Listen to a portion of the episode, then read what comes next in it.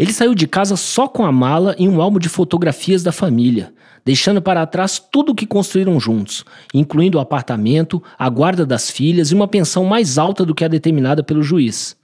Por ter magoado o amor de sua vida, decidiu engolir calado a dor e fazer de tudo para espiar parte de algo imperdoável.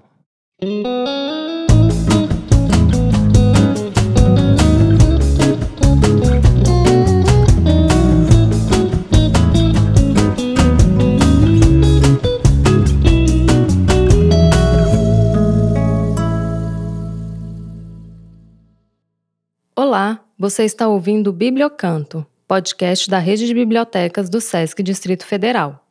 Lançado em 2020, Cidadão de Bem é um drama sobre racismo, homofobia, o mito da meritocracia e a disseminação do ódio e violência nas redes sociais.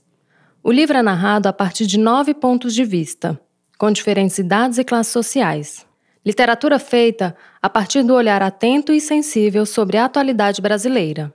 Neste episódio, convidamos o autor Maurício Gomide para a leitura dos capítulos iniciais do seu livro O Cidadão de Bem.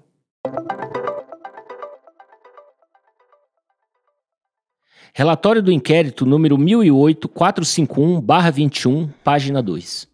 Este procedimento policial investigatório, iniciado por meio de cognição imediata, teve por finalidade apurar, em toda a sua dimensão, os fatos e as circunstâncias do tiro que atingiu a vítima descrita na seção 1 e que será denominada apenas vítima. Para efeitos processuais, fundamental a análise minuciosa da cena e a compreensão da conjuntura. Foram colados depoimentos das testemunhas, laudo balístico e resultado das análises dos materiais coletados, assim como a descrição de cada item probatório presente ou não no local elementos que subsidiaram a inequívoca determinação da autoria do disparo, bem como a imputação das responsabilidades. Capítulo 1 Roberto. Dois meses antes. Noite. O plano sequência iniciava no ponto de vista rente ao chão, acompanhando os pés do assassino a partir da saída do Galaxy 500, com destaque para a calota envaretada preta e prata. Seguia no craquear da brita do estacionamento, corria pelo marinho reluzente da lataria de um velho jaguar e invadia a janela da cozinha providencialmente entreaberta. Esgueirava-se por quartos, salas e banheiros e penetrava na fechadura da sala de estar, abrindo-se num long shot do protagonista de costas em uma petit modèle Le Corbusier vermelha. Penumbra, Congo Blue inserido na edição. Copo de conhaque, um gole, um pigarro, o um meio cigarro.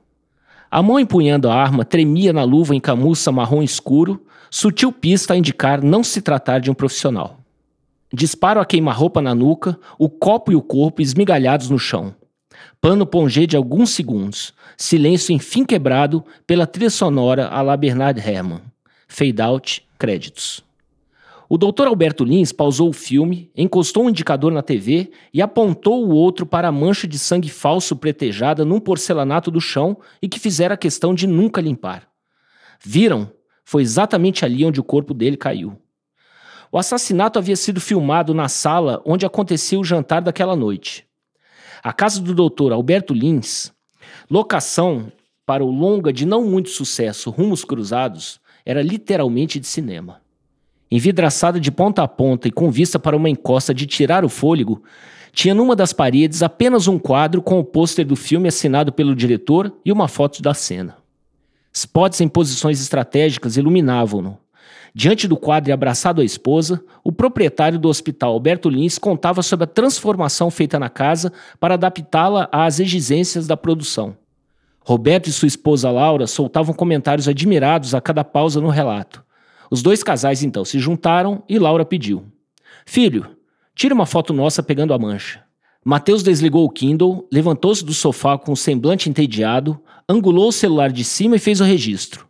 Angélica, a filha de sete anos de Roberto e Laura, corria atrás de um shih dourado. O jantar está servido, anunciou a esposa do Dr. Alberto Lins. Quando todos se sentaram diante de duas morangas com bobó de camarão escorrendo pelas bordas, o anfitrião pediu a palavra. Abrimos as portas da nossa casa para esta família amada por um motivo ainda mais especial do que o de celebrar a amizade. Segurou a mão da esposa, trocaram sorrisos. Roberto, Dado o seu inestimável trabalho voluntário nos últimos 20 anos, pessoalmente escolhi seu nome para batizar a nova ala do meu hospital. As obras estão aceleradas e ninguém melhor do que você para representá-la. Roberto estufou o peito. O doutor Alberto Lins ergueu a taça. Um brinde à nova ala doutor Roberto Dalbuquerque Ramos. O público-alvo do Hospital Alberto Lins ocupava o topo da pirâmide. Diversos médicos de renome, porém, ofereciam às segundas-feiras ao mutirão de atendimentos a pacientes de baixa renda com casos graves e sem mais tempo de esperar vaga em hospitais públicos. Só naquele trabalho voluntário, o cardiologista Roberto fizera perto de 7 mil consultas. Minha esposa pediu para não estragar a surpresa, mas seguiu o Dr. Alberto Lins virando-se para Angélica. O seu pai vai ganhar uma placa de prata maravilhosa e você vai ver como todo mundo gosta dele. Angélica sorriu. Roberto, passo a palavra a você que compreende como poucos o inestimável valor de uma sociedade plural e inclusiva. Roberto tomou um gole do tinto, limpou a boca com um guardanapo de pano bordado e se levantou. Segurou a fala por intermináveis dez segundos. Mateus revirou os olhos. Nada acontece ao acaso, tudo na vida vem para revelar a verdadeira natureza de quem somos, porque. O tom solene do discurso seguiu destacando a importância do papel de cada um em fazer deste um mundo melhor. Laura derrubou algumas lágrimas. Mateus voltou a revirar os olhos. Capítulo 2 Rafael Rafael passou a manhã trancado no apartamento. Da janela do segundo andar, a vista das nuvens negras não era nada estimulante assim como a das paredes atrás da mesinha de trabalho, que pareciam agora uma idiotice. Preenchidas por sua inabilidade com o pincel, no início deram orgulho, o registro de uma fase criativa surgida no rompante de um sábado qualquer. Uma azul, para relaxar e abrir a mente a novas ideias. Outra amarela, para estimular a inteligência e o raciocínio. As pinceladas irregulares, acentuadas pela luz diagonal da rua, chegavam a irritar retoques mal ajambrados, a linha de encontro entre as paredes claramente esverdeada, os respingos na mesa, a incompetência, a solidão, o futuro, a vida. Nada parecia certo. Quando a porta bateu às suas costas e o estrondo ecoou pelo corredor, que ele jamais notara como era escuro e comprido, a interminável queda começou. À luz do monitor, Rafael relia a frase e ansiava pelo milagre da ressurreição da inspiração falecida dez dias antes. Até chegar àquele ponto da trama, ele percorrera o caminho sob relâmpagos de criatividade e trovões de reviravoltas. Parágrafos em alta tensão, linhas pegando fogo, entrelinhas ardendo em chamas. Cada diálogo, personagens, argumentos, cenários, ganchos, plot e crashing points, peças encaixadas no quebra-cabeças que, modéstia à parte, vinha se moldando num romance daqueles de amolecer corações e disputar prêmios. Entretanto, tudo se tornara um deserto após a cena final do capítulo 41, do marido arrastando a mala pela casa ao guincho de uma rodinha engastalhada. Lamento observado de forma impassível pela agora ex-esposa, pela filha mais velha soltando fogo pelos olhos e pela filha pequena chorando. A interminável queda começou. Um penhasco a partir do qual Rafael enxergava um abismo de páginas brancas, uma brancura de dar nos nervos. O cursor piscava abaixo do 42 em buque antigo a 18, negritado e centralizado, a sinalizar sua mais mal acabada incapacidade criativa. Nem Bob Marley, convidado de honra naquela jornada, andava plantando ideia. Com o deadline da editora se aproximando, Rafael já se questionava se deveria ter aceitado o adiantamento que impunha a obrigação contratual de colocar no papel o que o corpo insistia em negar. Perto do meio-dia, após finalmente fazer algo produtivo, deletar dois adjetivos na abertura do capítulo 1, ele vestiu a camisa polo, perfumou-se, colocou o melhor relógio e saiu no velho Civic azul claro. Debaixo de uma chuva torrencial, do tipo que afoga carburadores e destronca árvores centenárias, estacionou duas ruas antes da Escola Santa Mônica e calculou a rota menos prejudicial para o couro do sapato. Uma sexta-feira a cada 15 dias ele buscava Alice, a filha de sete anos, para passarem juntos o fim de semana. Encontrou-a sozinha. Bastou olhar o bico da filha para saber que a tarde começava tensa. Na saída do portão, abraçados embaixo do guarda-chuva, atravessaram uma sinfonia de buzinas direcionada a uma SUV preta com o pisca-alerta ligado e ninguém dentro, trancando vários carros na fila diante do portão. Rafael balançou a cabeça e seguiu. Eu adoro este bicão, disse ao colocar o guarda-chuva no piso do carona e sair com o carro. A tia pediu pra gente falar sobre a família, eu não queria falar, mas a tia mandou falar, e eu falei que você não mora lá em casa, e a mamãe não mora com você, e eu só vejo você de vez em quando, e daí a Andy disse que eu não tenho família. Nossa, fiquei até sem ar. Quem é Andy? É a minha amiga que tem um chaveiro dourado na mochila. E você acreditou nela? Ela falou que todo mundo tem que ter o pai e a mãe casados e você e a mamãe não são casados. E se os pais não são casados, isso não é família. E ei, ei, ei. Segunda-feira você explica para sua amiga que o importante é o amor entre as pessoas. A filha seguia de cara amarrada. Ah, quer saber? Rafael a encarou através do retrovisor, levantou e abaixou as sobrancelhas várias vezes. Após alguns segundos, ela sorriu. Hambúrguer? Rafael deu uma guinada no volante e entrou à esquerda. Capítulo 3 Roberto Opa! Quando o sujeito nasce com sorte, ele sempre tem sorte, sussurrou Roberto ao estacionar a SUV exatamente sobre a marquise diante do portão do Santa Mônica. Como em todas as sextas-feiras, pais e mães cruzavam a escola ávidos pelo início do fim de semana. Roberto demorou a encontrar Angélica, não se apressou. Os dois retornaram ao portão, ao som de buzinas que pioravam o já pesado clima trazido pela tormenta. Ele prendeu a filha no cinto do banco de trás, ligou o rádio, sintonizou a primeira estação à esquerda e finalmente saiu da fila de veículos. Por que tá todo mundo buzinando, papai? Porque são os desocupados, Andy. Ninguém percebeu o pisca-alerta ligado? Como se eu fosse estacionar lá longe e vir a pé. Se nem no sol eu faria isso, imagina debaixo de um temporal desse. E a mulher uniforme. Isso mesmo, imagina como seria o papai trabalhar todo amassado. Tem um guarda-chuva aqui no chão.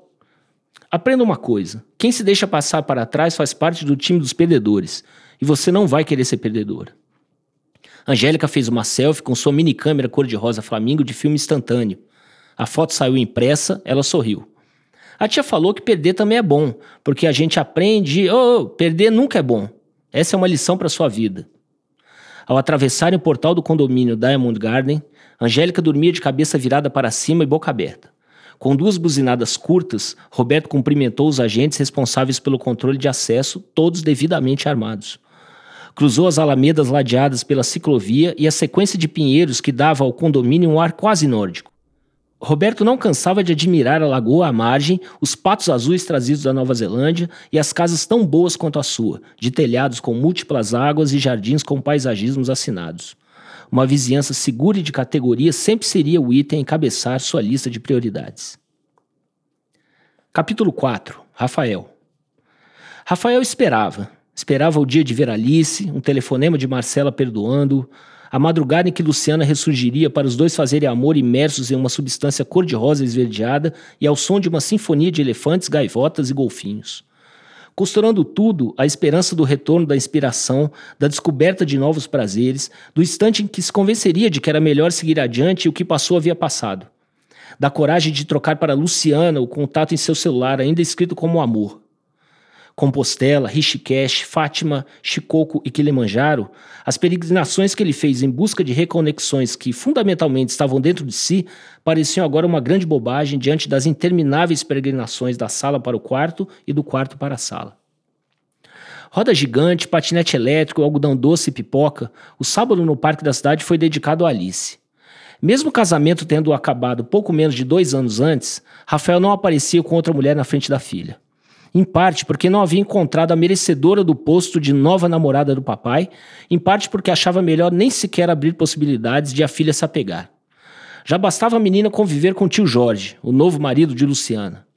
Rafael ainda acreditava remanescer em lascas de brasa sob as cinzas, no tacho de cobre onde ardeu sua história com a ex-mulher. Tentando jogar lenha seca e assoprar com força, enquanto Luciana tirava galhos verdes e úmidos, ele mantinha a esperança de que um dia os dois novamente se tornariam fogueira. No fim da tarde, no estacionamento, Rafael percebeu um tumulto junto a um carro de polícia com giroflex ligado. Aproximou-se devagar, mãos dadas com a filha. Um grupo de curiosos rodeava um menino negro de chinelos e camiseta puídos, sentado no asfalto fervente e com mãos para trás e cabeça baixa. O garoto fez alguma coisa? perguntou Rafael a um rapaz. Não fez porque não deu tempo. Ele estava perto do carro da senhora ali. Como assim perto? Rafael franziu a testa. Ah, meu amigo, não pode facilitar. Ela se antecipou e chamou a polícia. Agiu muito bem. Se bobear, fica sem o carro, sem a bolsa, sem o celular e de repente até sem a vida, né? Mas, mas ele ameaçou, tentou roubar alguma coisa, estava armado? E precisava? Papai, eu tô com medo, eu quero ir embora, interrompeu Alice. Rafael tirou uma foto da cena, abraçou a filha e os dois se afastaram. O que o menino fez de errado? Nada, meu amor, ele suspirou. Ele não fez nada de errado. Assistir ao mesmo desenho animado pela enésima vez jamais seria problema para Rafael. Ele sabia os diálogos de cor, mas adorava observar Alice rindo das mesmas cenas. Naquela noite, logo após os créditos iniciais, a filha já estava derrubada no sofá. Cobriu-a com a coxa, admirou-a dormindo de boca aberta. A cara da mãe, graças a Deus, repetiu na mente a brincadeira dos amigos. Vinte anos antes, Rafael andava à beira da loucura em razão da cena que apertara o gatilho da depressão. A derrota parecia iminente, ninguém capaz de resgatá-lo de um buraco de profundidade infinita, até conhecer Luciana no self-service ao lado da redação do Diário da Manhã, onde ele ainda cobria o caderno policial. Em meio ao caos do centro da cidade, ao som de uma canção chiada nas caixinhas presas ao teto, ele aguardava na fila o garçom repor a bandeja de couves. O discreto balançar de ombros da menina à sua frente capturou seus sentidos. Os planetas estavam aliados, pois de outra forma um trocadilho sobre couves jamais teria sucesso. Mas a ousadia de fazer um trocadilho sobre couves a uma desconhecida, Luciana conversaria mais tarde, foi justamente o diferencial que fisgou seu coração. Comentários espirituosos, entretanto, foram insuficientes para manter de pé um casamento de 18 anos e com um sem número de momentos memoráveis. Tampouco o soneto de perdão que ele compôs e nunca soube se ela leu. Rimas ricas e estrofes de amor jamais serão páreo para duas linhas no WhatsApp enviadas por uma colega de trabalho na madrugada. Rafael e Luciana continuaram amigos, apesar de tudo. Ele saiu de casa só com a mala e um álbum de fotografias da família, deixando para trás tudo o que construíram juntos, incluindo o apartamento, a guarda das filhas e uma pensão mais alta do que a determinada pelo juiz. Por ter magoado o amor de sua vida, decidiu engolir calado a dor e fazer de tudo para espiar parte de algo imperdoável. Jornalista premiado, vivia agora do que recebia como articulista semanal de um portal de notícias, dos frilas para diversos veículos e das possibilidades de uma incipiente carreira literária. Junto à parede tomada por rabiscos e adesivos de unicórnios, ele largou o chinelo, estirou as pernas num puff, abriu as portas para Bob Marley e voltou a ligar o notebook. A interminável queda começou. Desistiu em dois minutos, após corrigir a posição de uma vírgula ali e excluir um advérbio acular. Então acessou a Gentileza Online, sua comunidade no Facebook. Um canal com pouco mais de 80 mil seguidores, onde ele promovia postagens anti-intolerâncias de toda a ordem. A gentileza é a mais poderosa arma já inventada. Frase da capa e mantra pessoal.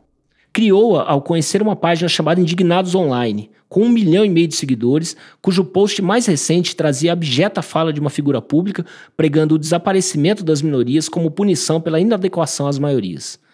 Davi contra um exército de Golias, a gentileza online ocupava a trincheira de resistência ao ódio presente nos computadores e celulares de bilhões de pessoas mundo afora. Tarefa hercúlea, Rafael bem sabia que, parafraseando Mark Twain, o ódio pode dar a volta ao mundo no mesmo tempo que o amor calça os seus chinelos. Mas se necessário cumprir a travessia descalço, assim ele faria.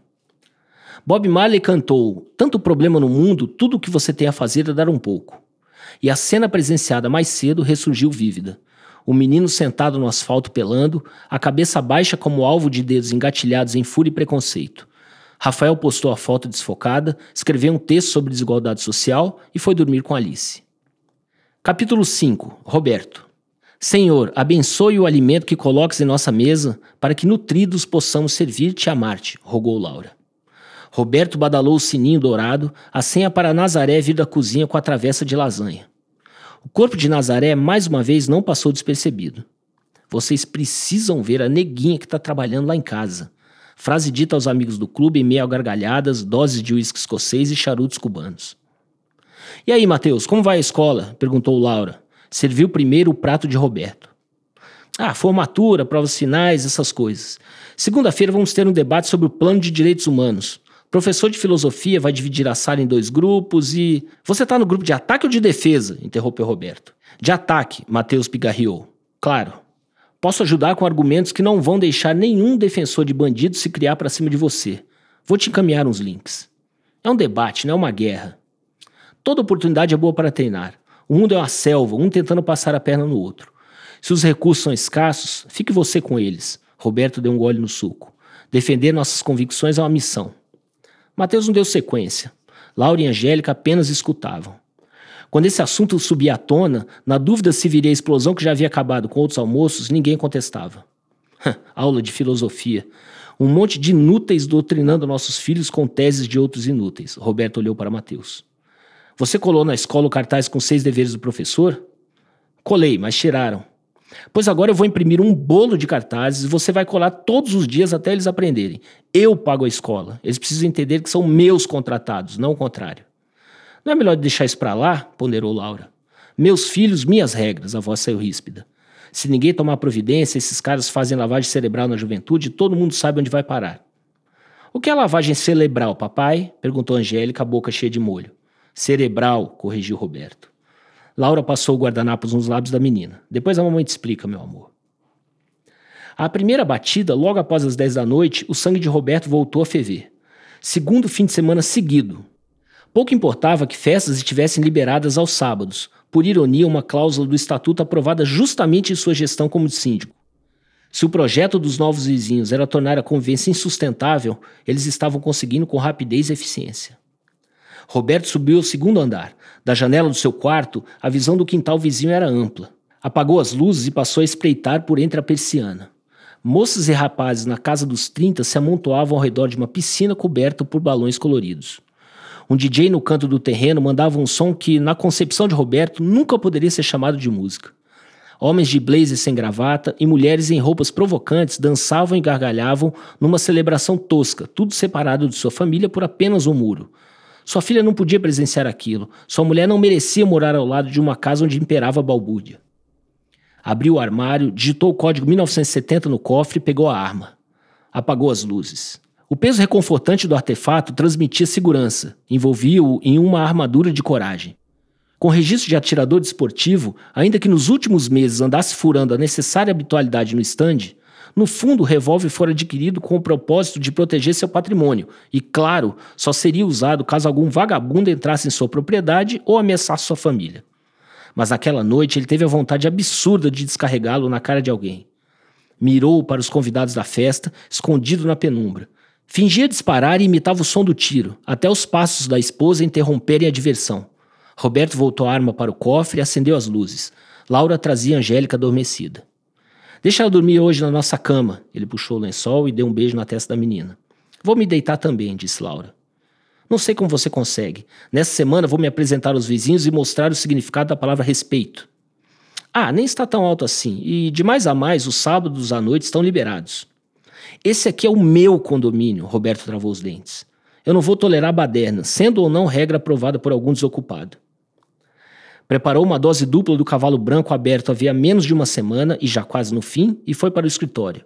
Em meio às notas primitivas do couro da cadeira e ao adocicado óleo de peroba sobre a mesa, tentaria se desligar do problema navegando na internet. Acessou o Facebook e, na linha do tempo, surgiu a publicação de uma comunidade chamada Gentileza Online, que ele não conhecia relatava o caso de um menino acusado de pré-roubo, no parque não muito longe dali do condomínio. Discorria sobre as origens e implicações do termo, trazia estatísticas e demonstrava indignação por alguém ser condenado previamente apenas em razão da cor da pele. Publicada havia alguns minutos, tinha poucas curtidas e ainda nenhum comentário. Roberta aproximou a foto desfocada e enquadrou o menino sentado no asfalto de cabeça baixa e braços para trás em homenagem à sua família, que o encarava da foto no jantar de gala em um cruzeiro pelo Mediterrâneo, inspirado pela velha carabina de pressão eslovaca pendurada na parede, ele nem precisou pensar para deixar sua opinião. Perceba o jeito do delinquente batedor de carteira. Parabéns a quem chamou logo a polícia.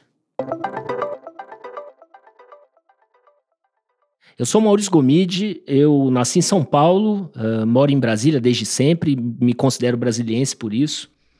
É, eu tenho oito livros publicados, dos quais quatro independentes. Minha carreira começou em 2001.